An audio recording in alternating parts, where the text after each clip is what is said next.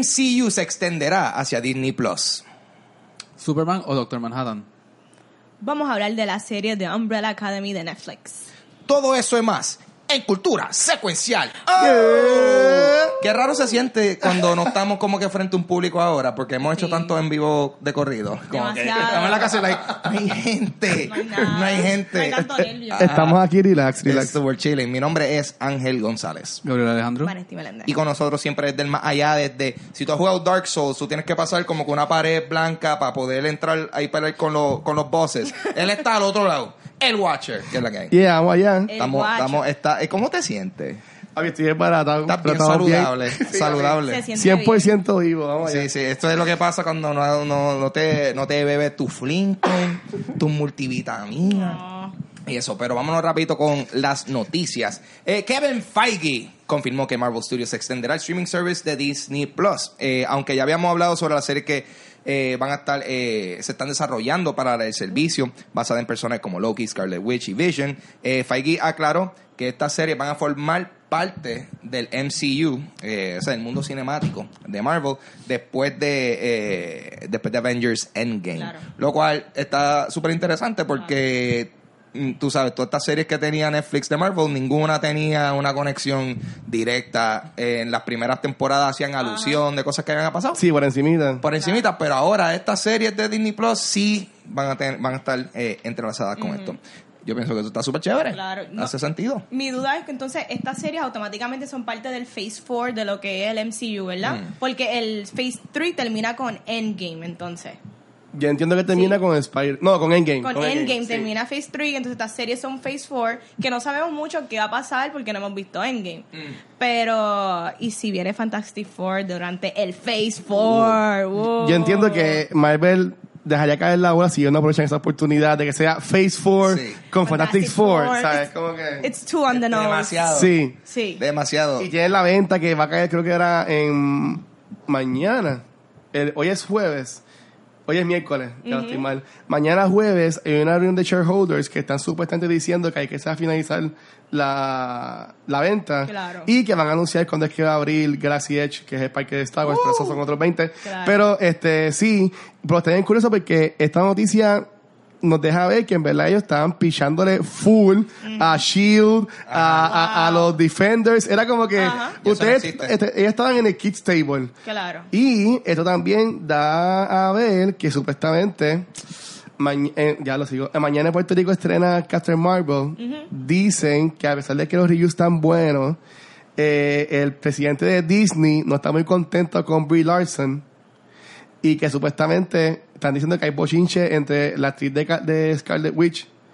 Porque ella, está- ella ¿Con siente... Con el- Elizabeth Olsen. Olsen. Ajá. Que en una entrevista estaba diciendo de que como que no le gusta mucho la idea de que she was being downplayed a serie cuando estaba Brie Larson que iba a ser como que la cara del, del MCU. Ok, ok. No, bochinche en miel. Pero es que Eh, también Brie Larson ha tenido un par de pro- problemas que la gente Sí. como que no están de acuerdo porque ella ha dicho unos comentarios, tengo entendido, de que fue con la Eh. película de A Wrinkle in Time que dijo que no era dirigida como que a white men, Exacto. que era para este, ¿verdad? Para black women. Exacto. Eh, la realidad es que la película no fue una porquería en general, no fue, no fue dirigida a nadie. So, A gente tú con mal gusto en películas, Yo- si acaso. Pero algo. yo- A mí no me encantó, yo la vi, no me encantó. No, pero yo entiendo que a lo mejor maybe la, ¿verdad? la gente está molesta por los comentarios de ella de exclusión y todo este revolú. Pero, Pero ella era hacer la cara del, del MCU. Eso es lo que están diciendo. hay que ver la película primero, Sí. ¿verdad? Yo, No ver la película. sí, hay mucha, pues hasta ahora hay mucha especulación y, y anticipación. Vamos a ver Captain Marvel y, y sabremos qué es la que hay a luego de eso. I'm ready. Girl yo, pero yo, girl yo- power. yo tuve un problema con, con Brie Larson después de lo que ella le hizo a Scott Pilgrim. Hmm, está en mi lista caliente. Yes. Anyways, Yes. referencias. Es que, oye, es que, es que está, es- está brutal que, que Scott Pilgrim tiene un mundo de cómics en sí mismo, porque tiene a Captain. Marvel, Acá está en América. a Captain America y tuvo a uno de los Superman. Oh, ¿sí? Sí. Que, que de también es Superman Diallo. Returns, el de Superman Returns. Que- que también- a Brent- que- Brendan Routh, Ruth. Ba- Brandon, sí, Ralph. Eh, Algo así. ajá. Él es- Ajá. el vegan, el, el, ¿tuviste Scott Pilgrim? Claro. Pues el, el novio que es vegano. Pero Ajá. Wow, that was him.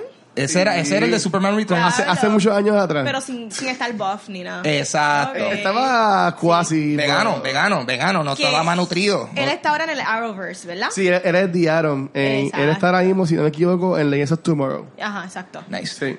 Continuando con la noticia, tenemos que Mike Deodato confirmó que va a estar dejando a Marvel Comics después de que eh, estrene la serie Savage Avengers, la cual creó junto al escritor uh, Gary Duncan eh, en el mes de mayo de este año. Deodato, quien eh, por más de 20 años trabajó para Image, DC, Marvel Comics, teniendo la oportunidad de trabajar en series que, contando, eh, que contaron con personajes como Incredible Hulk, Electra, Thor, Spider-Man, eh, Thanos, la serie de Infinity Wars, Old Man Logan, o sea, realmente un, un dude que, que, que ha metido sus manos en muchas de estas propiedades. Yeah. Eh, eh, yo creo que esto es algo que Gaby nos va a poder hablar un poquito más de esto. ¿Verdad, Gaby? Gaby, esto es buena noticia. Esto es malo. Tú conoces el, tra- el, el, el, el trabajo de Mike Deodato. Eh, en verdad, él tiene tantos datos en sus dedos, que es la que hay. Sí. Ah, es como cuando Brian Michael Bendis cambió de compañía. No. Sí. Pues muchos artistas están cambiando de un bando a otro, pero es para expa- expandirse, así que no. Pero él está retirándose o cambiando. Yo entendí que se estaba retirando luego de 20 años.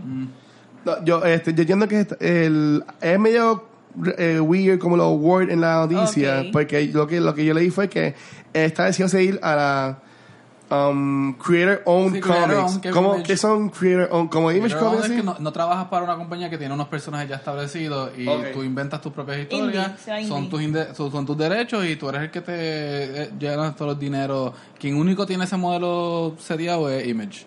O sea, que eso O sea, que básicamente se- se va a ir más con Image Comics. sí. Ok. Ok, mira para allá. Nice. Sí. All right, all right, all right.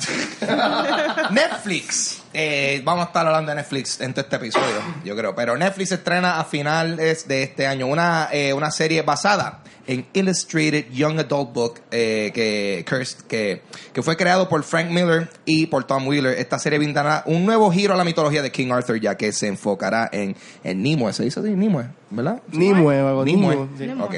Se, se enfocará en, en, en The Lady of the Lake, quien será interpretada por Catherine Lanford, que va a salir en Avengers Endgame. No sé qué, pero es que, ¿quién es Lo, tienen, lo tienen bien callado. Ella, Todavía- ella hizo famosa porque sale en 13 En Reasons 13 Why. Reasons Sí. Why. Ah, por eso es que yo no sé quién es Love ella. Simon. Yo tampoco la he visto. Yo la he visto en Love Simon. Sí. Este, eh, mientras eh, acompaña a un mercenario llamado Arthur en la búsqueda de una antigua y poderosa espada. Eh, en verdad necesitamos otra versión No. de la Otra historia de King Arthur. No. Damn. No, ¿Por no. qué? Porque vamos a seguir con King Arthur. Evidentemente hay personas que le interesan esta Sí. historia y pues, qué sé yo, no sé qué take le tiene Frank Miller a esto, pero ah, llegué mucho. Lo, lo más curioso de esto es que este cómic o este Young Adult Book todavía no ha ni estrenado. Eh, sale creo que es ahora en mayo. Oh, wow. Y ya le O van sea, a hacer que- una serie. Exacto. Tan, tan, ya están. es que Netflix está al garete. Ya está que- adaptando cosas que no se Per- saben ni son per- exitosas. perdieron Marvel. y vamos a hablar ahorita de, de Umbrella Academy. Ya. Pero ellos están, yo pienso que están buscando cómo llenar ese vacío. Que, le, Ah, va- ¿verdad? que le va a hacer a otro de esos cuatro shows que eran de los mejores que tenían. Eh, Ah. Sí, sí, porque definitivamente toda esa, la, la, la serie, o sea, no contando Iron Fist, pero la, la, la- las series de Marvel de, de Netflix, eh, tú sabes, jalaban gente, definitivamente Sí, sí, sí. era una de las razones. Eh, tú sabes, una de esas series que tenía Netflix que tú decías, yo necesito ir a Netflix Claro. porque ahí es donde yo puedo conseguir esta serie No, de y- y dentro del superhero genre, es que como tal lo que tienen que hablar, porque yo encuentro que en todo lo demás ellos están bastante, bi- bastante bien. Sí. Y hoy también, sé que estoy cambiando un poco el tema, hoy salió el trailer de la, de la serie que va a salir en Amazon Prime de Good Omens. Ah, no le he visto. Ya, lo se ve tan Ah, bueno, brutal. ya. ¿Sabes David Tennant de Doctor Ah, Who? brutal. Que en verdad que me tiene bien pompeado. Es como John que... ¿Ah? Johan. Yo, sale John Hamm y sale también el que sale en Tron, que salió en, este, en muchas películas, que hace Eh, de un ángel. Ah, Eh, ¿Cuál eh, es fan? Ese es ¿Cuál este, es fan? eh, El de Masters of Sex. Exacto. Jeff Bridges. No. No, el que sale también en Twilight, en Breaking Dawn, la Exacto. parte 2. Sí. Él, él. Yeah, él, excelente exacto, referencia, exacto. sí. Yo voy a reconocerlo de él no es un Twilight. Él no es un Sheen. Yo voy a buscarlo, dale. Él no sale también en Underworld, Underworld. Él salió en Underworld. Sé que salió en una de vampiros. Él sale en vamp- él como Michael. Michael Sheen no es. Michael Sheen. Él fue esposo de, de Kate Beckinsale. ¿Kate Beckinsale se llama? Tienes información bien Que está ahora con. Pete, Michael que Chin. está ahora con, Pete- es. con Michael Pete Chin. Davidson. Sí, Ok. Michael Chin, gracias La Gaby, verdad. y Vanetti y A mí no, a mí no, no me des- no me. Llegamos, después de 10 minutos Ella- llegamos al él, es el nombre. esposo, él era esposo de la de Underworld, sí. Nice. ¿Y qué pasó? ¿Qué pasó ahí? Se dejaron. Y está ahora con Pete Davidson. Ese, ese Wow. Pete Davidson está Ah, poniendo a- por winning, winning. Eh, bueno, me voy a reservar Exacto. los comentarios. Me voy a reservar los comentarios. Anyway, Marvel Comics comenzará a publicar series de libros enfocadas a los young adults. A los- o como a mí me gusta decir, a los ya. A los ya. Basada- Eh, callback, referencia a episodios pasados. Yes. Si tú no sabes qué es la que hay con ya, estás atrás. Este, Marvel Comics comenzará a publicar una serie de libros enfocados a los young adults, basada en sus personajes favoritos en una movida similar a la de DC Comics con DC Inc. Eh, gracias a un acuerdo con la plataforma de libros digitales Serial Box, Marvel lanzará series que tendrán de 10 a 16 ejemplares. Eh, eh, o sea, no son eso eh, eso eso cae dentro de como que lo que viene siendo un limited run o eso es como que un run decente que que Ah, sí. Eso no, hay- no un miniseries ni un limited run, eso ya más una corrida. de- Ahí, Ok, ahí eso es una le corrida. sacan machado porque le pueden hacer el annual porque Sí. va a llevar nice siempre. Eh, A esta hora siempre. eso fue eso Siempre. fue eso fue alguien wheeleando con la noticia Eh, va a tener de Eso fue un 10 young adult. eso fue un ya Un Eso fue ya. un ya. y se fue Eh, va a tener de 10 a 16 ejemplares comenzando con o sea, ya, ya se murió el Wow. Watcher se murió el Watcher qué porquería eso no estuvo ni bueno eso chiste estuvo anyway vamos a Eh, ¿Dónde no me quedé aquí? Eh, de 10 a 16 ejemplares, comenzando con un libro enfocado en nuestro, en nuestro eh, dios mitológico favorito Thor, eh, que fue escrito por Aaron Stewart On. Wow, esta gente con, con hyphen. Eh, ¿quién, quién, eh, ¿qué, qué él hizo en Mandy? ¿Él escribió Mandy? ¿Qué él hizo en Él Mandy? Eh, fue el que escribió la Manny la película de Nicolas Cage. Ah, qué cool. No la he visto, pero La tengo tiene que ver, la tengo que. Yo tengo tanta gente que me ha dicho, papi, tienes que ver Está- esa Sí, está varias brutal. me han Sí. dicho. Eh, la tengo pendiente. Ot- y también eh, van a ver eh, otros personajes que tendrán sus series. Eh, los serán Black Panther, Black Widow, Jessica Jones. Y contará con escritores como Yoon Ha Lee, como Brian King y como Jay Edidin. Eh, el primer, es como Edidí se salió de hacer reggaetón. Se metió a escribir cómics. El primer libro se podrá obtener de gratis y se espera que los otros libros de la serie tengan un costo de 2 dólares y que tendrán un Season Pass valorado en 14. So, esto es ot- otro caso de Marvel viendo a DC dijen- diciendo como que, ¿tú ¿Qué- sabes que eso está chévere? Vamos a hacer algo así. Este, Marvel está expandiendo. oh, hay, hay un problema con las ventas de cómics en general. Eh, las compañías están expandiendo. Marvel tiene un panel en South by Southwest. Están haciendo como que apariencia en, en lugares donde nunca estarían. Porque la gente no está leyendo puntos, ¿sabes? We're getting dumber. Yo me enteré de eso So- gracias al- a un podcast bien bueno que se llama Se habla Comics, que yo lo Ah. escuché. Uh. Y este, pues, esto es parte de buscando como que audiencias donde normalmente no, la- no, no están y atrayéndola a los superhéroes y los cómics. A ver si eventualmente llegan. Pero al ser este ya, de verdad, de este grupo de ya, es que el contenido va a ser como que las historias mucho más teenage boppy, mucho Más más, edgy. angsty. Va a ser así, eh, porque YA directamente teenager de 12 a 18 años. Bueno, eso y eh, poniendo en la ecuación el que va a tener el escritor de, de Mandy, o sea, que la película también está súper no, claro, al pero ¿qué que- situaciones van a poner a estos superhéroes? ¿Sabes? Que es que van a tener como que un companion, teenager. ¿Cómo lo van a hacer? ¿O los van a drop de edad? No entiendo cómo Eso, lo van a bueno, hacer. Que es válido. Marvel de por sí originalmente era medio YA. Porque todo era como que teenage angst Bueno, y problemas. Spider-Man es bastante Exacto, ¿no? YA. Y Sí. los demás tenían problemas así, así que... No entiendo. Va, va a ser los superhéroes en un episodio de Boy Meets World, algo así. Ah. Uh, diadre, yo me puedo imaginar a T'Challa llamando a Mr. ¿Quién sería Finney. Mr. Finney? Acho, Wow. uh, eso tiene que ser Old Man Topanga, Logan, una cosa así. Xavier, oh, así. o bueno, si está Thor. Si está Thor, tiene que ser como que Odin o algo así. Odin. Oh, oh, oh. Eh, Yes. Y espero que gente que escuche esto se ven de, de My Beats World. Por ojalá. favor. Ahora le dicen, eso, eso tiene que ver con Girl Meets World. Que, ah, Ellos se copiaron de Boy Meets World, ¿verdad? Yeah, you're kinda right. Warner Brothers anunció que la tercera entrega de la serie de películas de Sherlock Holmes, protagonizada por Robert Downey Jr. y Jude Law, estrenará el 22 de diciembre del 2021. So, Yes. todavía, todavía falta un año más tarde de la fecha original, el cual era el 25 de diciembre de 2000, eh, del, del 2020. Eh, este cambio de fecha se debe a que Law y Downey están ocupados con su proyecto en el MCU. Y Downey también está trabajando en la película The Voyage of Doctor Doolittle y el reboot de HBO de Perry Mason. Oh. Eh, al estrenar en el 2021... Perry Mason. Sí, loco. Oh, Eh, yes. eh, sí, súper, súper. Es es como que, wait, Eso, what? eso me interesa más que Sherlock Holmes, Sí. Perry Mason. Al Tranqui- estrenar- tranquilo Sabía la que te iba a llamar la haciendo. atención. Sí, sí. Eh, al estrenar el 2021, esta tercera entrega de, de esta serie de películas llegará una década después de la segunda parte, la cual fue titulada Sherlock Holmes, A Game of Shadows. Eh, aunque no se ha confirmado el director, eh, no se espera que el director de las primeras dos partes, Guy Ritchie, vuelva a tomar las riendas. Eh, so, obviando todo eso, definitivamente Gaby vio algo aquí que le llamó Se la atención. pompió. Perry Mason. Perry Ok. Mason. Yo, A mí me gusta mucho la película de Sherlock Holmes con Downey Jr. ok. ¿Tú puedes creer que yo no he visto Yo ninguna? la encuentro No, yo la, te la voy a prestar. Yo- compadre. recomendada. Son entretenidas, pero no es nada espectacular. No. Yo lo veo como King fun. Arthur, que realmente necesitamos más adaptaciones.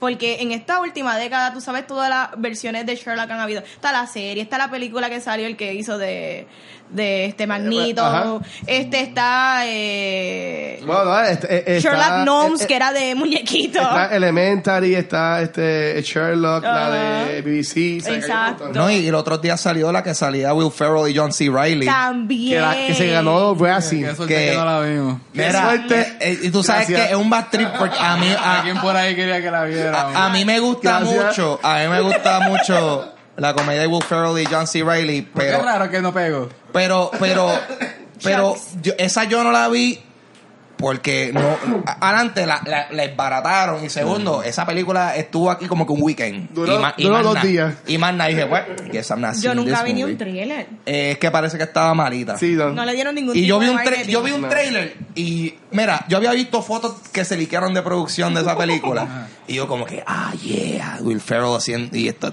haciendo Sh- Sherlock y Watson genial y aparentemente no funcionó, pero en el 2021 pues, eh, entendemos que esa sí va a funcionar. Y sin Guy Ritchie, tengo entendido. Y sin Guy Ritchie. Sí. Eso tú crees que tú que la has visto, tú crees que eso va- es problemático? Pues, mano, una de las cosas que a mí me gusta de la película es el toque que él le da. Eh, eh, porque era como que este weedy, bien fast-paced la película. Y, la, y ellos hablando también era bien, bien rápido. Pero Guy Ritchie ha ido bajando en cuanto a calidad, en mi opinión, de, de película. Que eso lo veremos ya mismo cuando veamos a Aladdin. Eh, que sale creo que en un par de meses. Pero yo entiendo que sí, que lo pongan ahí en nuevo. Ya lo. Sí. Yo, yo, tú sabes que hay, hay un trailer de Aladdin. Yo no he visto ese trailer. Yo lo que he visto son los memes. Y yo estoy como que yo no quiero ver el trailer. Yo no quiero ver el trailer porque yo voy a ver la película. Pero yo no quiero ya estar bastripeado. Yo no quiero estar pre-bastripeado.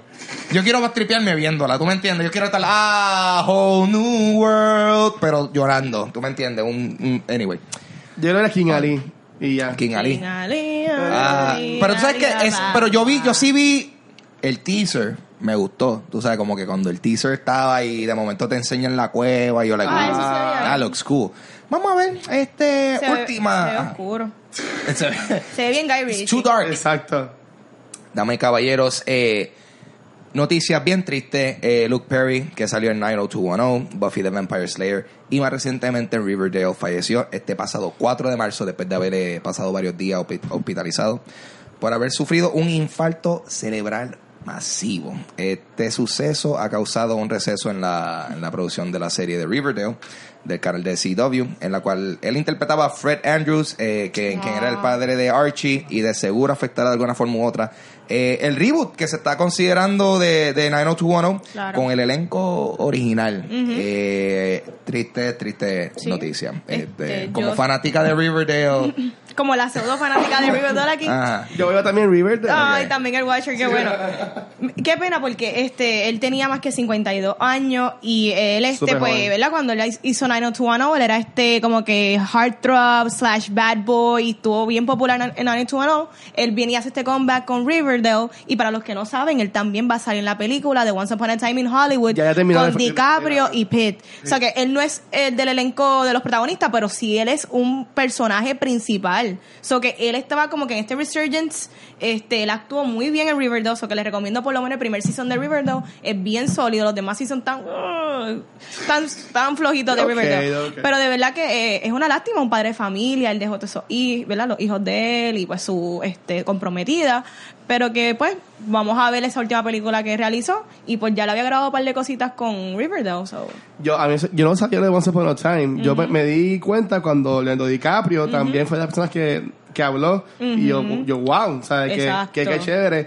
Y él en Riverdale era un personaje que aunque no salía tanto, era como quien dice como que el, lo que podía traer al, a la- al piso a Archie. Exactamente. ¿Sabes? Que ahora hay que ver, porque esto fue a mitad de temporada. Claro. Yo, honestamente, no estoy al día en esta temporada de, de Riverdale, que no sé si él en verdad está tan metido en la historia. Él lleva, él, él es- o sea, él es de los personajes principales en todo momento Pues de toda hay que verse como que harán para Rising Off o algo así, porque eh, ellos cance- eh, no está cancelada, pero está en hold la, Exacto. la, la. Qué pena, de verdad. Este, y el mismo día, esto no tiene que ver nada con cómics, no tiene que ver nada de esto, pero esto definitivamente, esto a mí, a mí me afectó porque si bien fanático de esta banda, eh, Keith Flint, Sí. el, uno de los frontmen de Sí. The Prodigy, Oh, sí, también falleció. No fue de, de- no fue de un infarto, fue de, de un suicidio.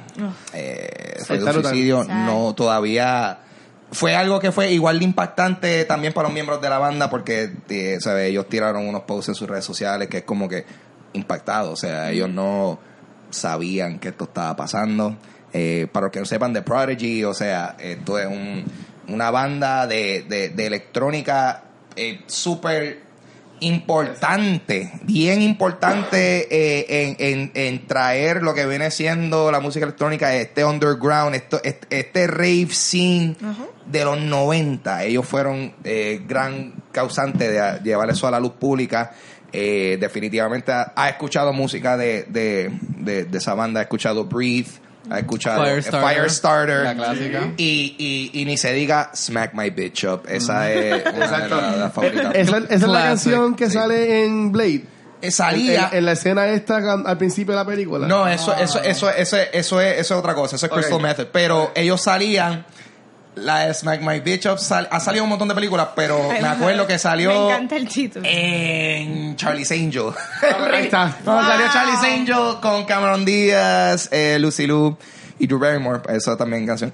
Yes. Eh, so, tú sabes, eh, Rest in Peace Luke, uh, Luke Perry, a Keith, a Keith Flint, Yeah. eh, tú sabes, y como, como pues, en honor a ellos, vean 90210, vean Riverdale, en el caso de Keith, eh, Smack some bitch up. eh, Smack Some Bitches Up, eh, pero la música, musicalmente hablando, no de verdad. No de pero escuchen música de The Prodigy y, y pásenla bien. La Que- cara de Valenti. ella como que, Ya, yo, las expresiones no. No, no, van pues sigue. yo no estoy de peace. acuerdo con lo que dice Gaby. Eso es lo único que Mira, voy a decir. pero a- a- a- antes que de brincar al, al segmento de, de Gaby, que llevamos semanas esperando por volver a, a- a esto, Ya.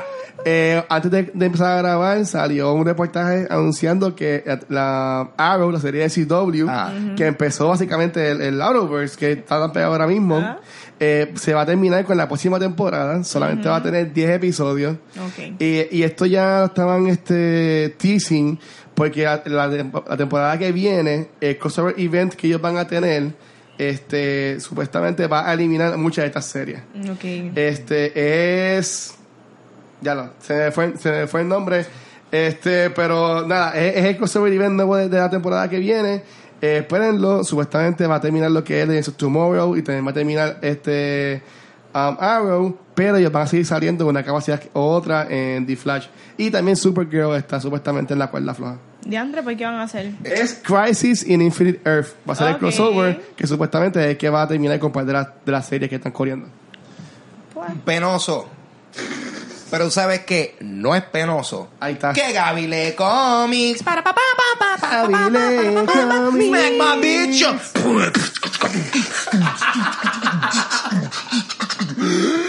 Me di, me di. Eh, me di aquí con el, el tablillero aquí bien. Ok. Gracias a Dios no se cayó nada. No se cayó nada. Yes. Dale. don't smack. Dale, Gaby, está en ti. Bueno, comenzamos esta semana con Doomsday, Doomsday Clock número 9 por Jeff Jones, Gary Frank, Brad Anderson y Rob Lee. Esto es de DC Comics. Pues ya finalmente tenemos que lo que promocionaron hace como más de un año en, en Doomsday Clock se dio. Eh, Doctor Manhattan se encuentra con los héroes de DC. Yes. Y se cuestiona si finalmente Superman es quien lo destruye a él o si es que él destruye a todo como que el DC Universe. Este, nada, lo que este cómic, el issue 9 tiene, que es un payoff, es básicamente una escena de pelea entre Doctor Manhattan y todos los héroes del DC Universe. En la que Doctor Manhattan se, se muestra un poco más como que eh, vulnerable de lo que pensaríamos que él es bastante omnipotente omnipresente, así que no sé por qué. Creo que él está tratando de llegar a algo y hacerse vulnerable, así que nada, este está interesante. Eh, lo, lo encuentran en Marte, si saben, si saben de Watchmen. Sí. Él se pasa en Marte, él eh, construye su base allí y van a la base, etcétera, y lo O sea, encuentran. ellos, ellos llegan allá. Ellos le llegan a Marte y vemos lo mismo que sale en el cómic de Watchmen, así que Alan Moore tiene que estar dando vueltas en su tumba y él no está muerto. Así que eso es Watchmen, eh, perdón, esto mira mami, Doomsday Clock número 9, que es como una extensión de Watchmen, Yes. léanlo. Este segundo cómic que recomiendo esta semana es Vindication número 2, esto es por MD Marie, Carlos Mico, Dema Jr., Tiago González y Troy Petrie, esto Image Top Cow. Esto es sobre un joven que se llama Mr. Washington, no le mencionan el nombre. Básicamente un joven afroamericano que es sentenciado a vida cárcel por el supuesto asesinato de varias personas. Luego de 10 años, las pruebas de ADN resultan ser inconclusas y sale en libertad. ¿Qué pasa? El cómic después se torna a esta cuestión de cómo es que tú restableces tu vida después de estar en prisión varios, muchos años. Y Wow. no solamente eso, sino que también eh, afuera hay gente que quiere verlo preso a él de nuevo porque creen que él sí cometió el crimen. Así que, como estas personas afroamericanas, después que salen de cárcel, el sistema como que trabaja en contra de ellos para que vuelvan a entrar. O sea, no hay ayuda, no hay asistencia. Y entonces, como esto se convierte en este ciclo vicioso de como que regresar a cárcel. Y un detective, que básicamente es quien, quien bregó con el caso, lo espera fuera de la cárcel, le dice que la gente como él vuelve a la cárcel en nada, etcétera Y hasta el momento, hasta el día de hoy no sabemos quién tiene la razón. Este, poco después que él sale en libertad, empiezan a ocurrir unos crímenes de nuevo, parecidos a los que él cometía. Entonces, eh, no quieren poner a ese detective a hacer el caso porque tienen miedo que sea como por prejuicio que él vaya a buscar a este muchacho. Entonces, de nuevo, es la metáfora esta de si el sistema ah, es quien mete a esta gente preso o si es como que esta recurrencia cíclica de la vida, de la cultura de ellos que también como que los termina en cárcel, eh, nada más que van dos ejemplares, está bien interesante por eso. Eh, el detective tiene que bregar en la línea de lo que es prejuicio a, a lo que es lógica, que alguien está cometiendo un crimen, hay que investigarlo, él tiene que ser uno de los de los testigos o de los de cómo se llama, de los acusados como que posible, de las posibilidades que hay, pero como tú haces eso sin hacerlo ver como prejuicio, Sí. dada la historia, así que Yo te quería comentar que algo que yo he visto recientemente, que aunque mucha gente puede que no le guste, yo he visto que hay muchos cómics que están entrando en esto de crítica social. claro, siempre Que, que, que yo entiendo que está... Sí, pero como que lo... Me vi es porque estoy escuchando a ti hablarlo ahora y en Sala Comics y eso, pero Sí. como que lo, lo encuentro como que más presente. Que yo entiendo que está súper nice porque eh, jóvenes que maybe no están tan al día con las noticias pueden ver estos cómics y pues también enterarse de lo que está pasando, lo que puede estar ocurriendo O sea, cerca de ellos. Yo los escojo por alguna razón y es como que quiero, o sea, no Y gracias, voy a seguir dando superhéroes y cosas así porque es la misma historia una u otra vez. Me gusta más como que cómics que le den visibilidad a otras experiencias del mundo. Este, pero literalmente si tú ves estos cómics como este, tú ves la lista de comentarios de usuarios. ah, hay otro cómic sobre este racismo, hay otro cómic, so- o sea, tú te das cuenta que hay gente que no está puesto para leer cosas así, así que Son, son- pregunta, eh, lo- eh, ¿son gente blanca? es que Votaron por Trump. O no, sea, no, no. eh, el, el, el, el, el internet troll en general como que pues se puede ver en ello, en cómo escriben y cómo se dirigen hacia la Sí. gente. Y el, o sea, los incendiary comments están ahí por alguna razón. Es lo que ellos quieren hacer. Pero nada, es bueno también ver que hay otra gente que les- los defiende y como que refuta y sabe como que defenderse. Y nada, es interesante ver cómo es Vindication número 2. Esto es Image Top Cow. Léanlo si les interesa, es muy bueno. Así que, y la última recomendación de esta semana es The Girl in the Bay número 2 por J.M. The Mateis. Esto es Colin Howell, James Devlin, Clem Robbins. Esto es Da- Dark Horse, Burger, Burger Books. Esto básicamente es una historia de una muchacha que se llama Catherine en el 1969, que antes de cumplir los 18 años, a ella le gusta pasarla bien, está hippie age, le gusta experimentar sustancias, etcétera. Ok. Conoce a este muchacho en una fiesta, el muchacho termina apuñalándola y la lanza al río. What?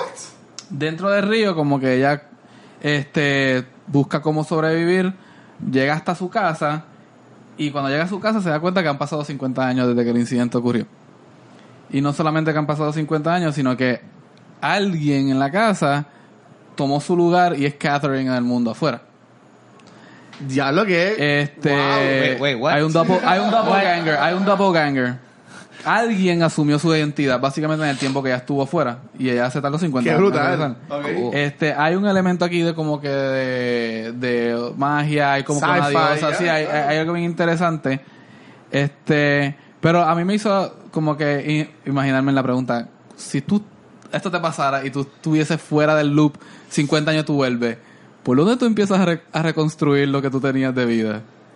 Es que. Gente, empiecen. Wow. Ángel, go. Pero, ok. ¿A quién tú irías primero si tú estás así en esta situación? Como que, ¿qué tú buscarías? Pero, ok, estamos hablando de que esta persona está. tú sales ahora, Ajá. tienes un accidente de carro, te levantas, han pasado 50 años desde que tú tuviste ese accidente de carro, la gente ha moved on. Está Cultura muerto. Y, ya to- no y- y- existe. y- y exacto, y, y- y estamos partiendo de la premisa que todo el mundo ha envejecido, Sí, o sea, el tiempo ha totalmente, pasado. totalmente, tiempo ha pasado. Ok. Eh, nada, papi, yo lo sigo. Tú sabes, ya, eh, olvídate. a esa altura, Olvídate. 50. Te, ca- te cambias el nombre y sigues Sí, por ahí. Mira, luego 50 años. O sea, medio mundo se murió, medio mundo se mudó. Pero está Eh, fuerte porque alguien vivió tu vida por 50 Ajá, años. eh, no, pero ese, ese elemento vamos a dejarlo fuera. ah, ok. este, no compliquemos la cosa. Ofi- Oficialmente, oficialmente Puerto Rico forma parte del los estado Estados de, Unidos. de- de Florida. específicamente, Kissimmee es el nuevo, el, eh, el nuevo. No, La capital. el nuevo jalaron capitán. la isla para pegarla. La movieron, la movieron completamente. No, yo creo que es que está difícil, porque definitivamente si ya, ya esa vida tuya ya eso no existe. Tú tienes que carry on desde ese punto a... Pero lo que está loco es que entonces tú vas a ser ahora un senior citizen, ¿tú me entiendes? O ya tú estás sí, por pero el cuerpo es joven. No fun. Ah. ¿Qué tan joven? O sea que, ok, tu- igual tus familiares y amistades están todos viejos. Sí, pero tú no, tú te igual. quedaste igual. Ah, yo me quedé igual. Sí. Uh, Ah, las cosas cambian. Definitivamente lo sigo para adelante. Sí. Más aún. O sea, ¿Cómo bregas con seguro social, buscando trabajo? ¿Cómo haces todo esto? Sí, sí. Y está bufia porque entonces yo le puedo decirle a todo el mundo como que tú me tienes que hacer caso, yo sí, yo soy un senior, ajá. Como que, y me Eso puedo me par- acuerda un poquito de Umbrella Academy. Oh, Oh. ya, casi, casi. Ahí paré teasing, Estamos, teasing, estamos- estamos ahí, estamos ahí. teasing. Pero no, yo, yo entiendo eso. Yo, Ángel me convenció. Yo entiendo que yo haría lo mismo, como que. Seguirlo vamos pa'lante. on.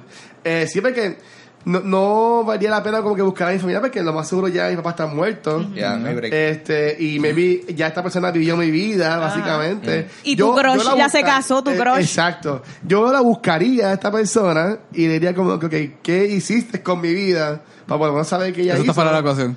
Ah, pues, pues, pues, a verdad. Pues, pues no, así. Ah, Seguir para adelante. Busco, busco en el, en el dark web que me den un número social este nuevo y Boom. por ahí vivo. Sí. Yo creo que ya, ya 50 años en el futuro, yo creo que el dark web es el web normal ya. ¿Tú me entiendes? It's just the web. Ya creo que ya el dark web es el web normal. El dark que- web es como que un grupo en Facebook, ¿tú me entiendes? Como que ya, te metes ahí. Sí. Get all your memes and all your cosas underground por ahí. Hatred. Ajá, all your hatred. Todo ahí. Sí. Ah. Es que 50 es too much. Si fuera 20 años con todo y eso, eh, es mucho, pero con hay todavía gente viva, Sí. tú puedes todavía llegar a tu gente, a tus amistades y still de alguna manera, pero 50 ya eso se fue una vida completa. No, lo primero que tú haces es que pasan 50 años, lo primero que yo hago, yo voy a entrar a mi Facebook. Voy a chequear esos, voy a chequear esos notifications y darle un update a mi profile picture. ¿Tú me entiendes? Exacto. el- el- igualito. Yes. I'm, back. Ajá, ajá, I'm back, Y baby. nadie se va a dar cuenta porque Facebook ya no Ya se usa. ya no sí. existe. Pero estaría, como- eso estaría una buena historia de un fish out of water, como que eso como que estaría bien. Botar o tal, la historia. Eso sería todo. Ok. Esta semana. Muy Se bien. acabó. A- Antes de, de entrar a- a- al tema de la semana, que sé que mucha gente nos lo ha pedido, yo quiero, pues, aunque ya pusimos un post en Facebook, eh, felicitar a estos artistas locales que, pues, este fin de semana pasado estuvieron en Tintero, este que ganaron lo que fue mejor cómic, mejor mini cómic y mejor scene. Así que felicidades a Elena Falcón y a Yu- Ricardo Juliano. Exacto, Figueroa, a Saraina Art y a Aka Studio, que fueron los que ganaron. Este, gente, si no fueron a Tintero o a Tintero, como quieran llamarle, esto es los años. Estuvo muy bueno. Ahí estuve el sábado y estuve el domingo poco tiempito, pero fuimos y en verdad que algo bien bueno, este, cómics locales, muchachitas buenos y era free of charge la entrada también. O sea que búsquenlo, búsquenlo en Facebook y en verdad que está bien nice. Poco tú. Uh. Ahora sí se acabó. Vamos para el tema de la semana. Vamos a hablar de The Umbrella Academy. Yes. Umbrella Academy tiene como que este hype en todas las redes. Yo veo mucho share y mucha cosa. Y qué bueno que cambiamos el tema que iba a ser inicialmente. No voy a Sí. decir cuál es. Pero qué bueno que es este, porque esta serie yo la vi antes de saber que íbamos a hablar de ella. So, vamos a entrar en esto. Mira, es una serie de Dark Horse Comics escrita por Gerard Way, que para los que no saben, Gerard Way es el, ¿verdad? Eh, de My Chemical Romance, e ilustrado por Gabriel Ba. Eh, como que leí un poquito de Gabriel Ba y tiene par de, de ilustraciones bien brutales. Este, este, los first issues de este, estos cómics salieron para septiembre 2007 hasta febrero 2008 y creo que ganó hasta unos Eisner's Awards. ¿Tú estuviste un poquito aware de esto cuando salió, Gabriel? Sí. ¿Y estabas como que al tanto que era de Gerard Way o es Sí, como que sí. ahora reciente? No, no, no, eso se sabía que era Your Way. Lo que pasa es que para este tiempo había división de lo que eran los My Chemical Romance fans y los Coheed fans. Ángel. ok. Ya, Diablo. Ya, I'm both. La batalla Yo de no- banda. yo no era ambos. Yo era Coheed fan full. Ah, eso tú estabas. Ah, tú estabas- Claudio tiene Armory Wars. Era Amory Wars. y tú estabas Claudio, odiando todo lo de Gerard Way. Básicamente. ¿Qué A mí, nunca- a mí no me gusta mucho tampoco My Chemical Romance, o que yo estaba como que I'll stick with Coheed y los Amory Wars. Este, fue muy interesante, a mí me gustó finalmente lo que, lo que se hizo. Pero sí me leí también Umbrella Academy, así que... Ok, está cool, está cool. Yo sabía de Umbrella Academy porque yo estaba en un foro de My Chemical Romance. So. Esa gente estaba... esa Hardcore gente- fan. Sí. Sí, ahora este... Diablo, ese domain de seguro ya no existe, pero era literalmente theblackparade.net. Ah, ok. What- O sea, era, era un unofficial fan Así que era el forum. final, fue para el final de My Chemical Romance, porque Black Parade fue... Eh, Sí, bueno, después one. soltaron Danger Days, pero Yeah. ese CD, yo, yo, el, pues, tú sabes, el, el climax de Mechanical Romance definitivamente fue Black Parade. Este, pero sí, wow, pero qué, qué gracioso. Qué gracioso eso, Gaby, porque yo nunca me hubiese... No, había una división total. Yo no, yo no, Full. no me lo hubiese imaginado porque yo sabía, o sea, Coheed and Cambria, eh, una banda excelente, I love eh, pero que también, tú sabes, todo, o sea, los que son fan de esa banda saben que todo el contenido De la música. de la música realmente es una historia, Mm. o sea, es un story, no es nada, o sea, todo es una historia hecha por, por Claudio Sánchez, Claudio eh, Sánchez. también, eh, pero tú, porque yo no, yo no, eh, los Armory Words como tal, o sea, ¿cuál es la conexión entre cómic y las canciones? Eh, las canciones son bien salteadas, son bien como que al azar, no necesariamente hay una secuencia en los CDs eh, cronológica, pero cuando tú lees el- los cómics te das cuenta de quién está hablando, los personajes como Gravemakers and Gunslingers. El Gunslinger es como que un personaje que está en la Diego. serie durante esto. No, no, aquí no, Ah, todavía. know. Este, esos Coheed. No, eh, Ah, la- yo no sé de qué estás los, comi- los cómics de Umbrella Academy son un poco más diferentes, son mucho más superficiales, no indagan mucho en lo que son los personajes. Y en eso como que podemos hablar ahorita después de cuáles son las diferencias.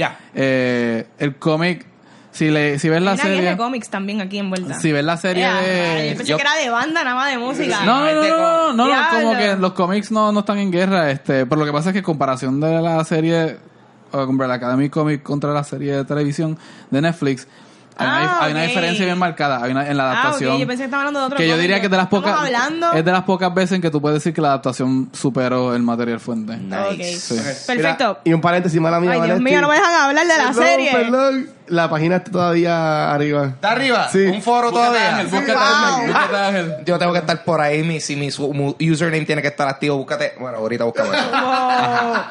Ok, vamos a hablar de la serie de Netflix. Yes. Mira, la serie comienza el 1 de octubre del 1989, donde 43 mujeres alrededor del mundo dan a luz simultáneamente sin haber presentado ningún tipo de síntoma ni señal de embarazo hasta el momento de dar a luz. Mira, este, de esos 43 niños, el doctor excéntrico eh, Reginald Hargreaves, creo que se llama, él adopta, Hargreaves. Hargreaves, él adopta siete de ellos.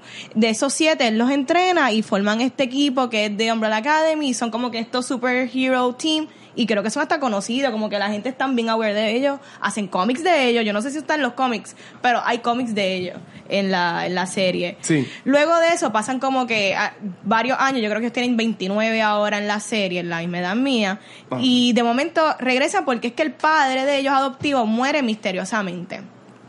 Entonces, vamos a hablar de los personajes de esta serie que está bien interesante cada uno. Sí. Porque están, él les dio números a ellos y creo que después la mamá de ellos, que es un Artificial Intelligence, les dio nombre.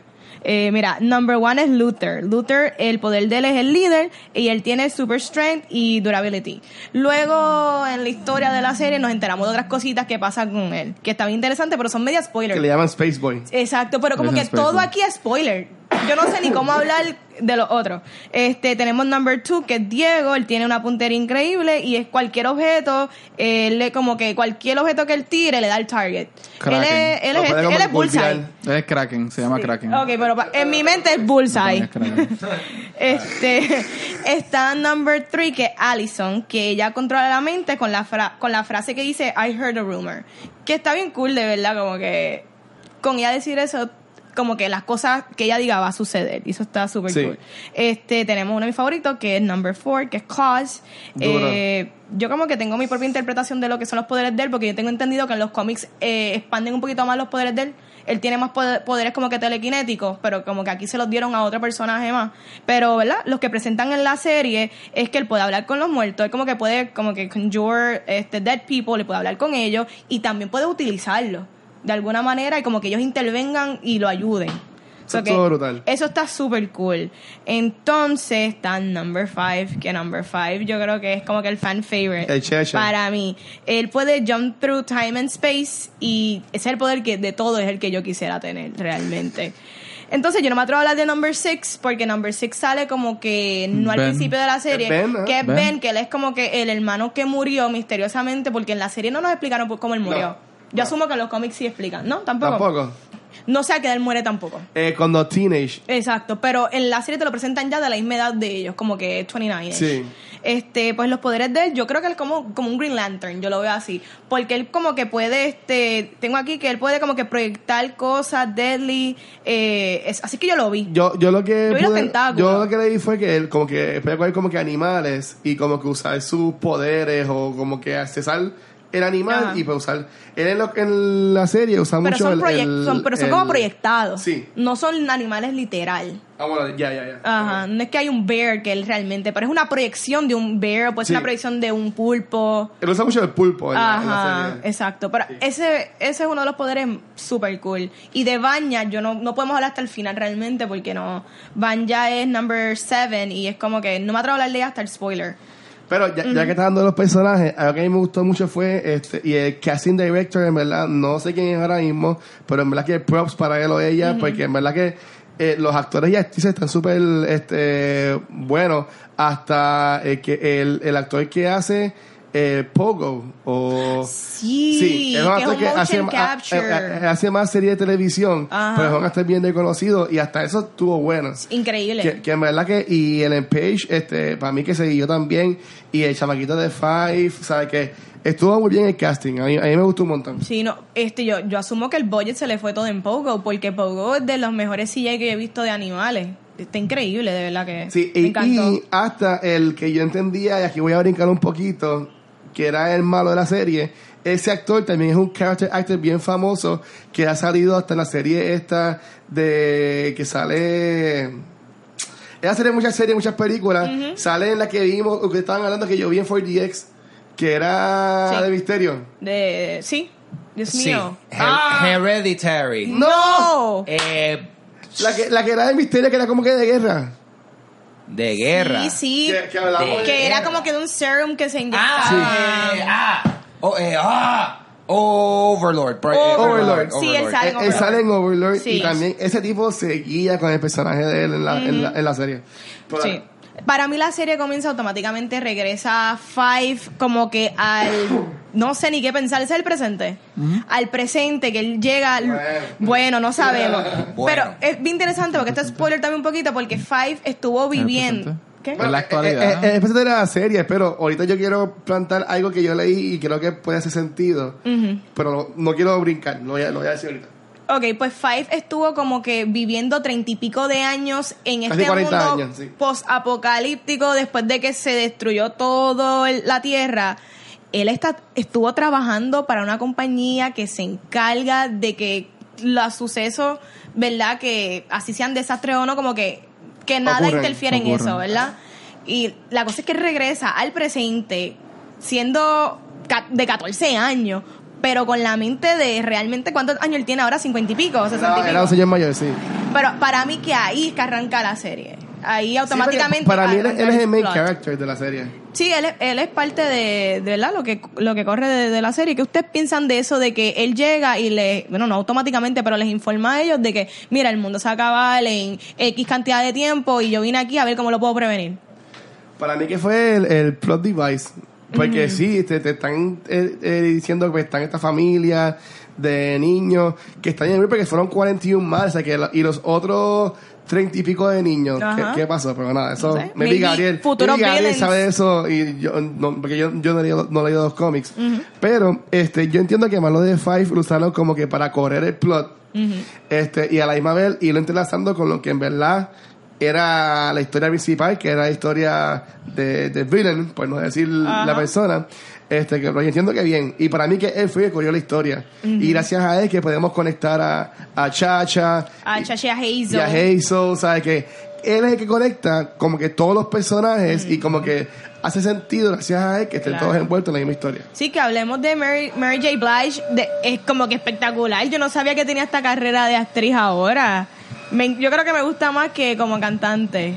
De verdad que quedó bien brutal. Son tremendos henchmen. Son como que estos buenos villains así, como que de momento, pero tienen un backstory. Ellos son este, asesinos en serie. Bueno, ellos son este que matan gente por contrato. Por contrato. Pero son, Sí, como un John Wick. Pero son de la misma compañía que Exacto. era Number Five. So Sí. que todos son, todos son asesinos. Y está como que súper cool. ¿Qué tú pensaste de, de la serie, Gabriel? A mí me gustó, tiene una estética bien interesante, media como que punk, este pastiche y también como que pop culture. En los colores y cómo se ve, sí. En todo, la- en hasta la ropa. acción, en cómo como que se presenta, este, sí, Number Five es quien lleva toda la trama y como que entrelaza a todo el mundo. Este, eh, la serie para mí en cuestión de escritura sufre mucho y yo creo que la historia es como que media, eh, no es lo mejor. Lo que hace, A mí no lo me encantó el final. Lo que mantiene esta serie viva básicamente son los personajes y los actores. Los actores, performances. ¿ah? Esta, esta serie es totalmente un performance piece. Este, cada cual como que le añade un spin bien distinto que no está en los cómics. Eh, bien interesante ver cada personaje. Esto, aun cuando la escritura a veces tiende como que a patinar en lo mismo, como quiera, tú quieres ver al actor en ese rol y puedes ver mil veces las frustraciones de Number One este, sus frustraciones amorosas, sin embargo, uno quiere verlo como quiera y uno verlo en pantalla como que te sacia esa necesidad como que mira, Sí. se ve bien, igual que Number Five, quieres verlo en pantalla, etcétera. Pero sí, este, eh, la historia en sí lo que quiere contar es algo bien corto que si no fuese por lo de time travel no se, no se extendería tanto. Es una historia básicamente de gente con problemas emocionales y una falta de comunicación horrible porque eh, Vanetti dijo que Number 5 llega, le dice a todo el mundo que el mundo no se va a acabar. No, él le dice que el mundo se va a acabar episodios después Claro. porque nadie se comunica en esa casa. Sí. Y es bien O sea, frustrante. no- nosotros sabíamos porque él lo es bien- decía, y es bien pero frustrante no- ver cómo Claro. ellos no se comunican, punto. Y a- hasta cierto punto es como que, mano, usted tiene unos problemas bien serios y cada cual coge su lado y después llegan al final que, de nuevo, es plot devices, cómo extender la Claro. historia, etcétera Pero, este...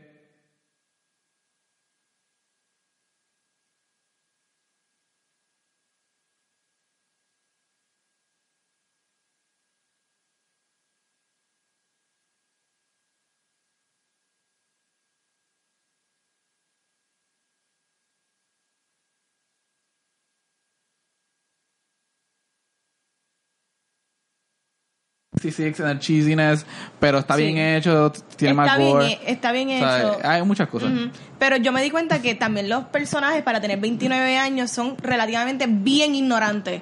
Como que Sí, son como que 29 años, pero actúan como teenagers. Como que hay una que es madre y es como que según sus actos no lo parece. Entonces Luther, que es el líder, él no ha vivido nada casi en la vida, como que él no ha pasado por las etapas que cualquier persona adulta ha pasado. Diego Sí. es como que estaba weird, he's kind of in love with his cyber mom.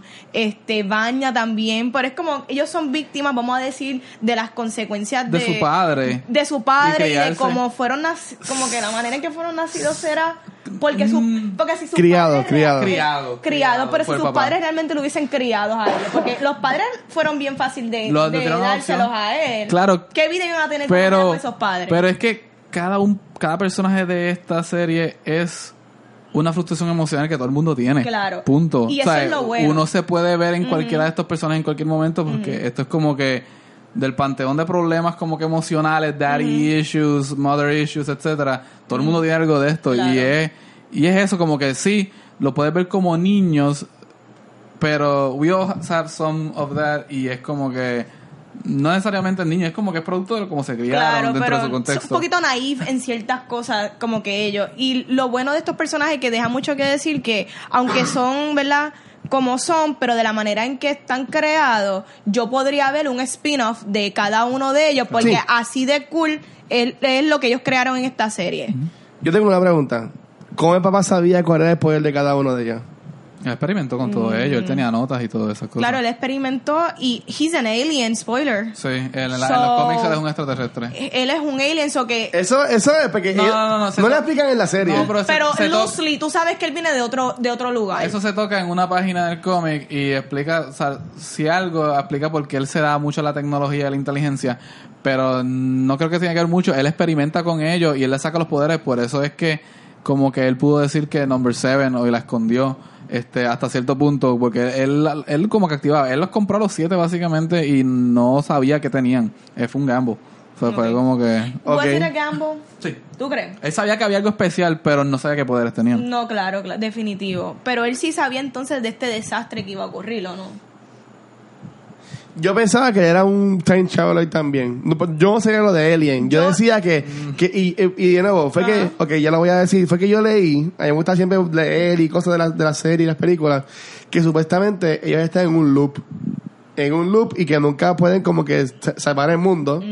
Eh, spoilers pues, de- del final del episodio. si, si- si van a hacer la serie así, así, pero en el cómics han salido. De hecho, eh, eh, esta serie, este primer season es nada más que el- la primera serie de la- del cómic, que es Apocalypse eh, Suite.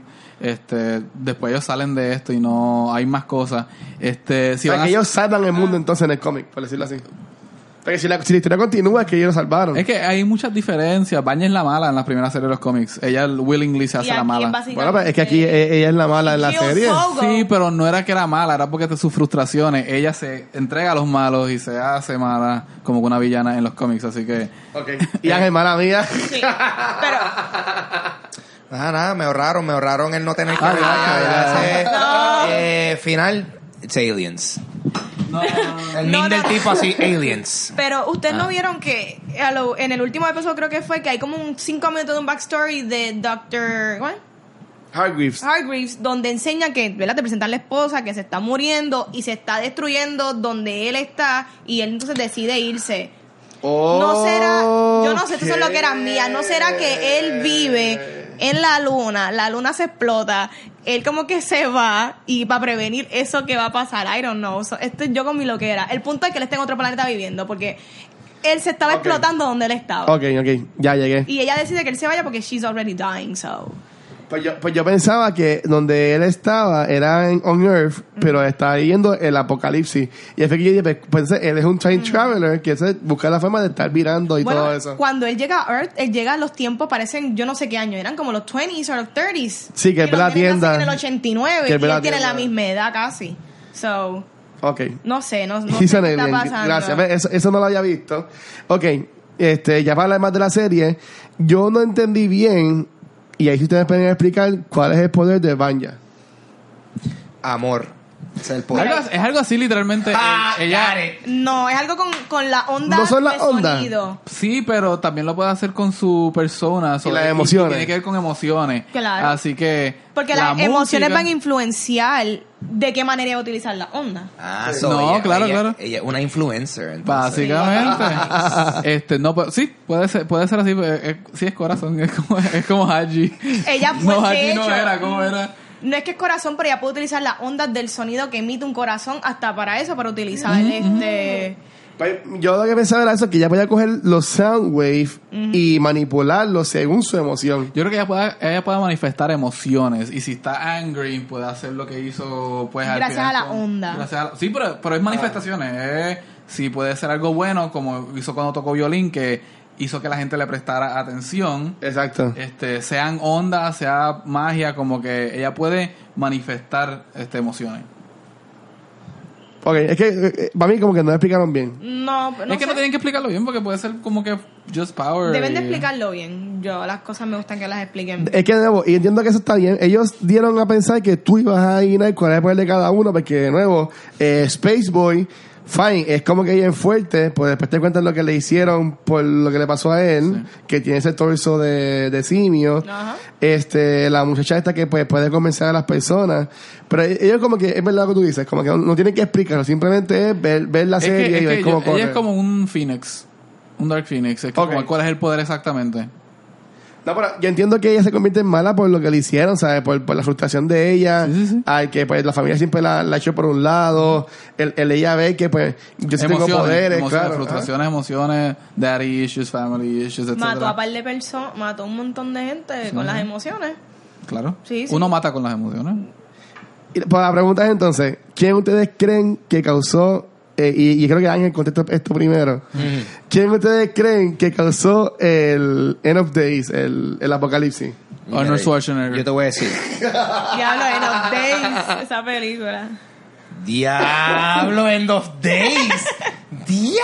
Oye, tú sabes que como que para ese tiempo había como que una racha de películas. Con ra- soundtracks con Apoca- Ramstein. Stigmata. Stigmata, ¿se acuerdan? Ramstein está- Ramstein está en ese. Fíjate, en el- pero ajá, era End of Days, Stigmata, era como Sí. que apocalipsis bíblico. Sí. Había un montón de películas Mucho. así. Mira, yo te voy a decir lo que causó Ajá, dime Ángel. el apocalipsis. Controversial. Spoilers. El calentamiento global. Ahí está, Oh. Muy bien. Sí, sí. Con ahí está. Porque ellos estaban evitándolo. Y ellos pensaban que iba a ser Banya. O primero pensaban que eran Chacha y Hazel. Mm. Después ellos piensan que es este. El Banya. Banya. Pero en sí, ellos fueron los que lo causaron. Ellos Eh. mismos. Porque al, al, al aguantarla, ella tira ese beam, Sí. que es lo que explota la luna, que es lo que causa el apocalipsis.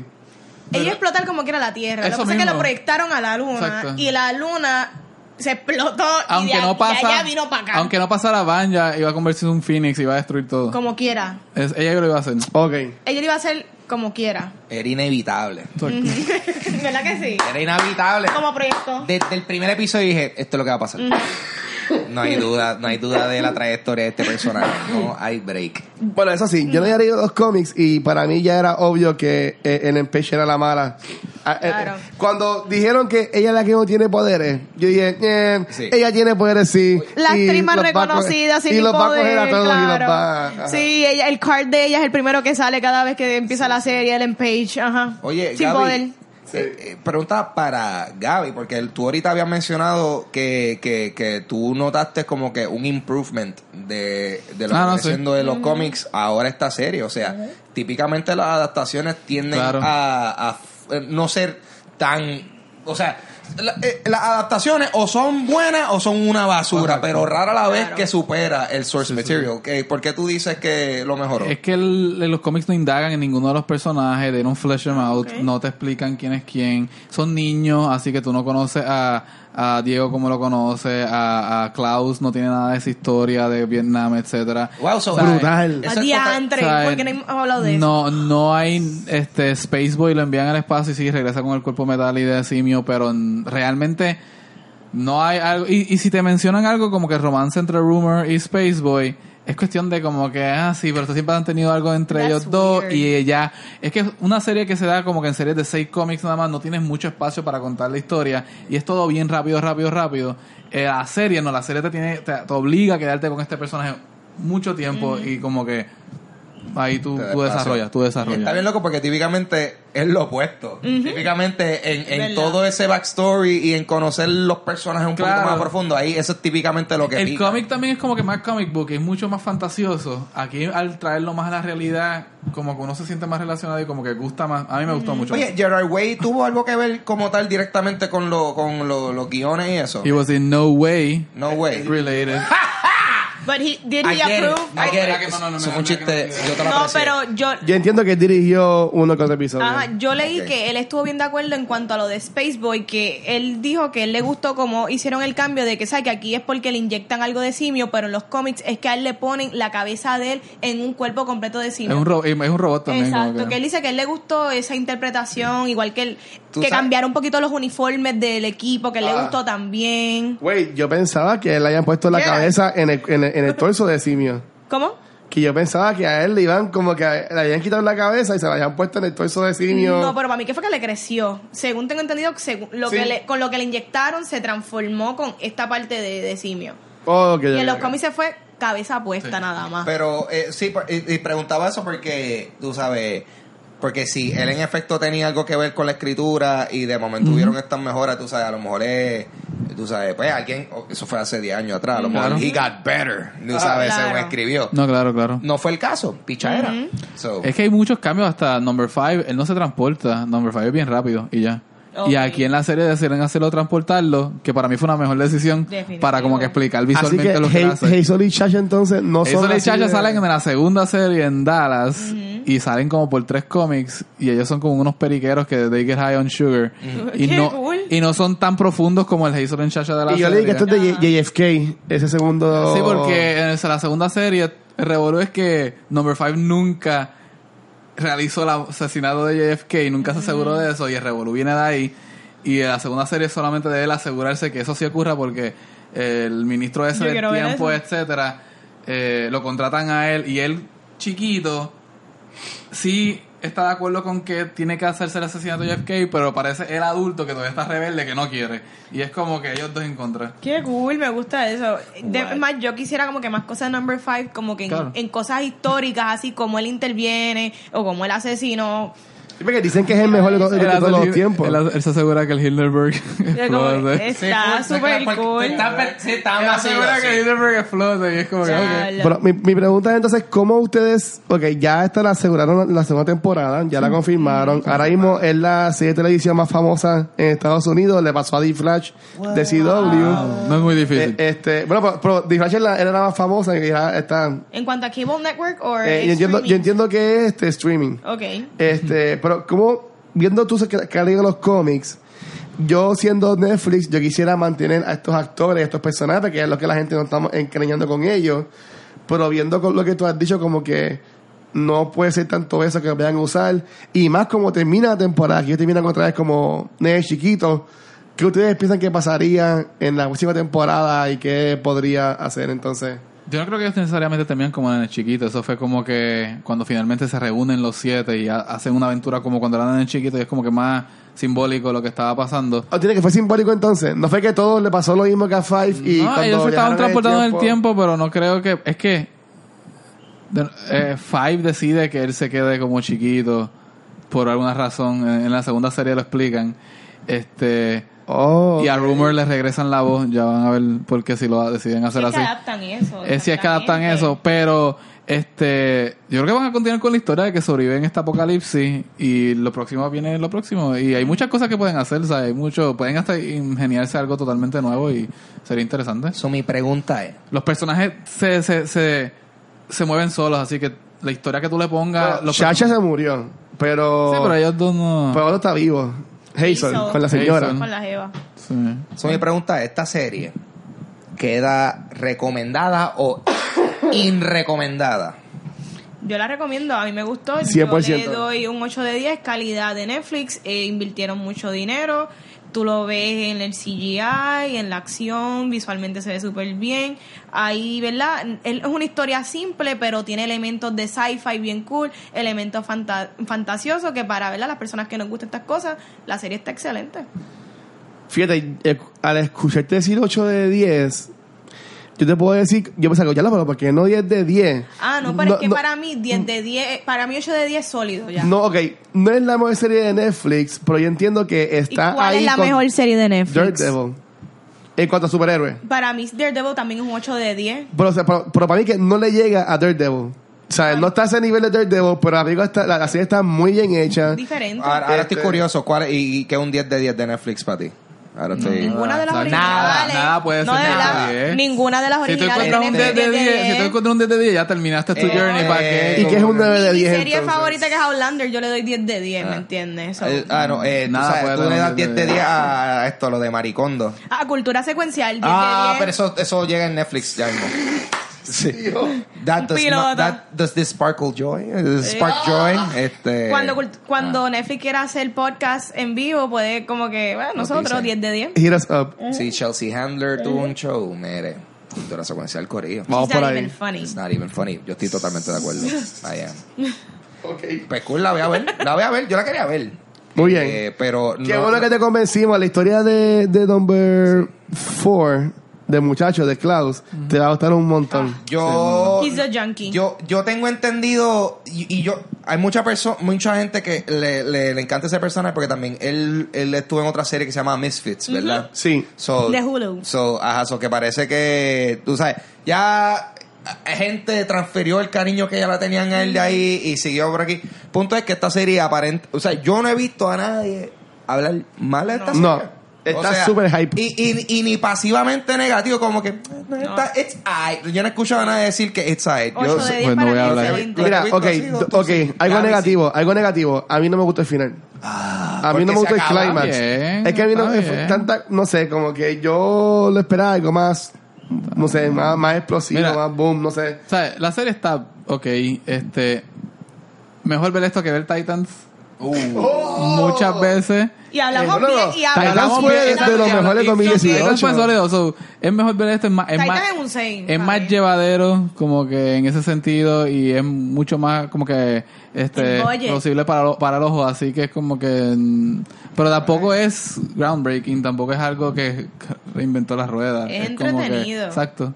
Es entretenido, está, le hicieron bien, este, los personajes están cool, está súper, la realidad, es it's a great watch, an easy watch también. Ok, ah, awesome. Estamos en el final, pero no nos vamos sin antes hacerle una recomendación. Voy ahora a extender mi mano aquí atrás a sacar una mano. película u, o, o serie, yo no sé, porque también aquí hay series. Dame checar dónde estoy metiendo la mano aquí. Ok. Gaby, graba que no Eh, bueno, Gaby, yo- esta la hemos hecho. No estoy viendo. Esta, la hemos hecho. Tú, sí, sí, sí. Sí, sí. Sí, esta la hicimos, ok. Esta va para acá. Ah, no, tú dices que es así. Ah, no, pero. ok. coge otra. Ok, ok. Y esta. Y esta. sí, suelta. También la hemos hecho. Pero ¿cómo va a ser? Va a tener que buscar más películas. Eh, y esto. No, eso no se ha hecho. Ok.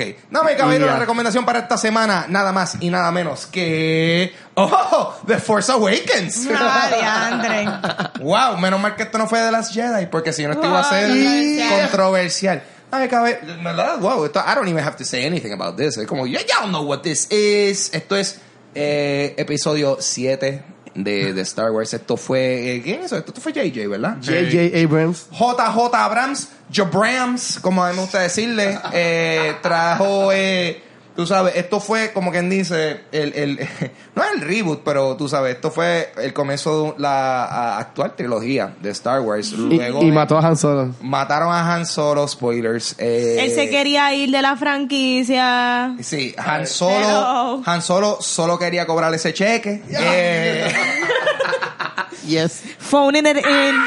Y eh, sí, no, pero eh, esta a mí me gustó mucho, mucho, mucho. Eh, o sea, nos, nos presentan a Kylo Ren por primera vez, nos presentan a Rey, nos presentan a todos los actuales eh, protagonistas del mundo cinemático de, de- de Star Wars.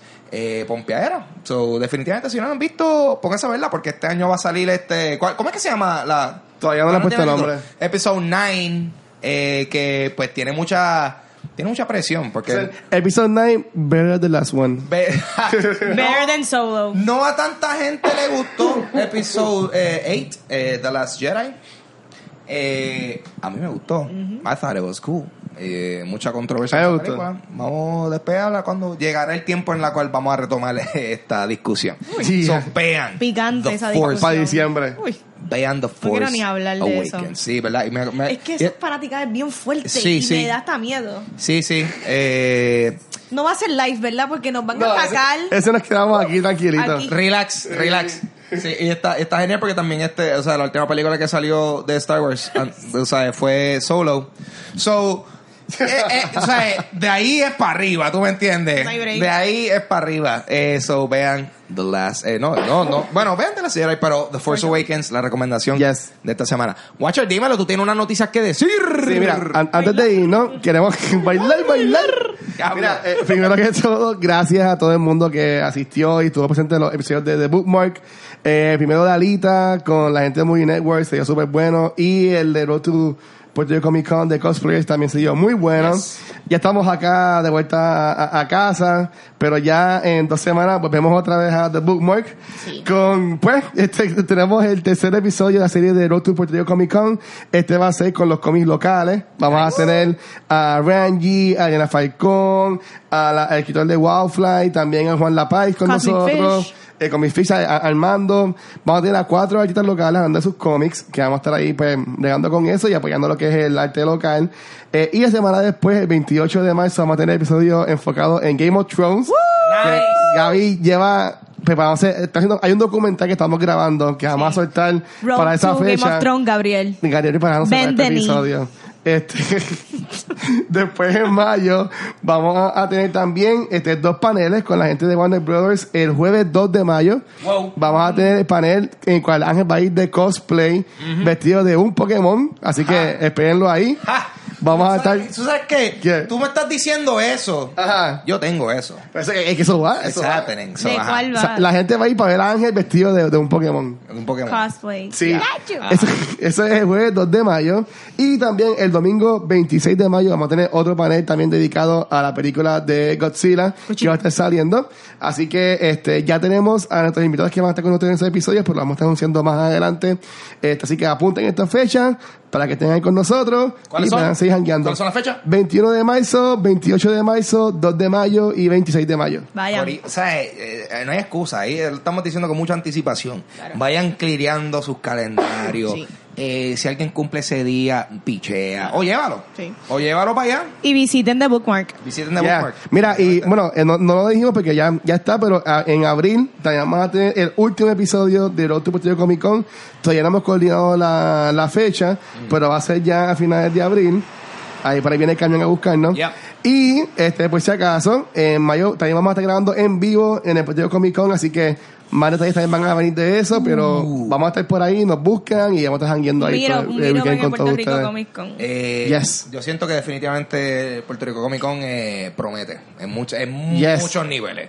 So, vamos a despedirnos, Corillo. Vamos a decir dónde nos pueden conseguir. A mí, en lo personal, me pueden conseguir en Instagram y Twitter como Papo Pistola. Pueden seguirme en mi podcast Dulce Compañía en cualquier aplicación de podcast, pero también lo pueden ver en video en mi canal de YouTube Ángel González TV. Yeah. Aquí Gabriel Alejandro me pueden conseguir en otros podcasts como Se habla Comics entre paneles y unos proyectos musicales como Doctor Seuss y Avandra. Yeah. A mí me consiguen en Instagram como Vanesti. Dímelo, guacho. Ya, Cultura Secuencial nos pueden conseguir en cualquier proveedor de podcast como Cultura Secuencial. Eh, también nos pueden conseguir en nuestro canal de YouTube, darle like al capítulo, suscribir al canal y te puedes unir a los comentarios también con nosotros. Nos pueden conseguir también en redes sociales como Facebook, Instagram y Twitter como Cultura Secuencial. Y muchas gracias a toda la gente de España y México que se nos están apoyando mucho en cuanto a los downloads. Así que, gente, gracias y espero que estén bien. España. Saludos a todos los güeyes, a todos los tíos. Nos vemos. Esto ha sido Cultura Secuencial. Bye. Chequeamos, gracias. Bye.